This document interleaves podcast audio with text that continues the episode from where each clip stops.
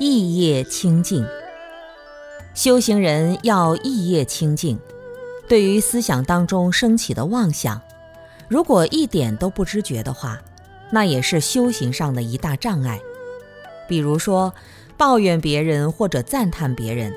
要看看自己是一种怎样的心态。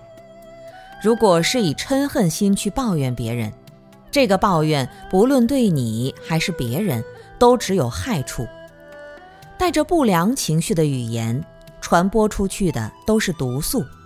以讹传讹，于事无补，不会有任何好的结果。如果是带着慈悲、善良、正面的心去说，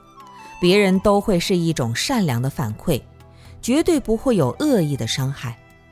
但是，如果看到犯重罪的人，不说都有罪过，不说就是包庇罪、隐瞒罪、窝藏罪，因为你靠一点私下的人情藏在那里，而不去说出他的罪过，那这个团队就会被这个人破坏掉。反应就是说人过，不反应又有隐藏罪，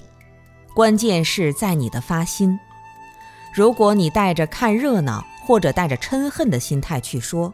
或者漫不经心的心态去宣传，就有罪过。那如果带着一种慈悲的善良的心，希望帮助对方改善，希望团队更加的完美，商量着跟他提一下建议。